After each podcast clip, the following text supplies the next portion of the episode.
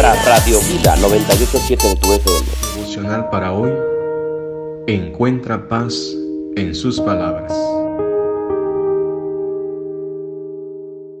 Tema, no tengas miedo porque yo estoy contigo. Escucha a Dios diciéndote, silencio, calma ese inquieto corazón. No importa lo que ocurra, no te dejaré ni te abandonaré. Que esta seguridad cale tu mente y en tu corazón hasta que sientas que rebosas de gozo. Aunque el mundo se desintegre y los montes se derrumben y caigan al mar, no tienes por qué sentir miedo.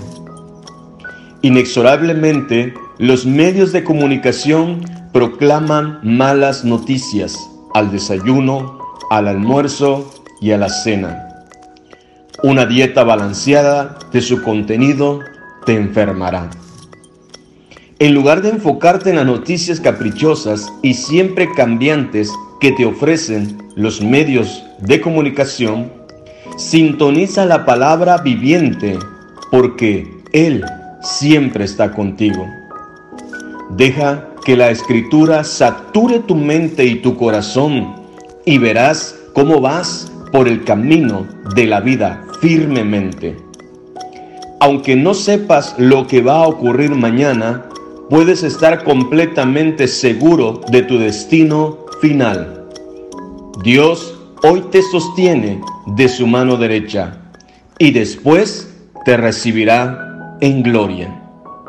Marcos 4:39 Y levantándose, reprendió al viento y dijo al mar, Calla y enmudece y cesó el viento y se hizo grande bonanza. El mismo Jesús que se levantó en aquellos tiempos a reprender al viento, es el mismo que acompaña hoy tus pasos, el que está hoy en tu barca. Él tiene toda autoridad para decir a todo viento en tu vida que callen y enmudezcan.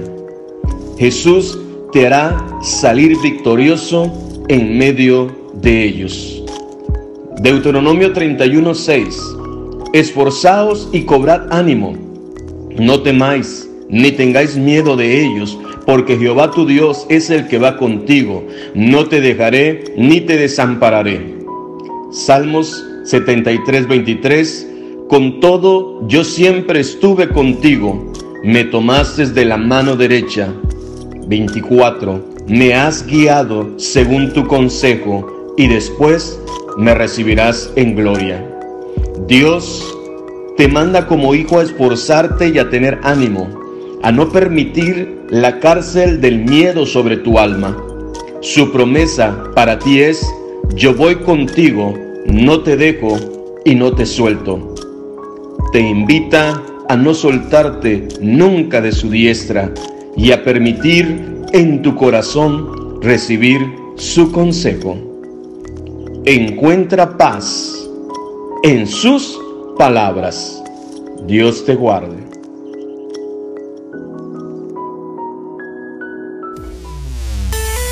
Música, palabra y bendición.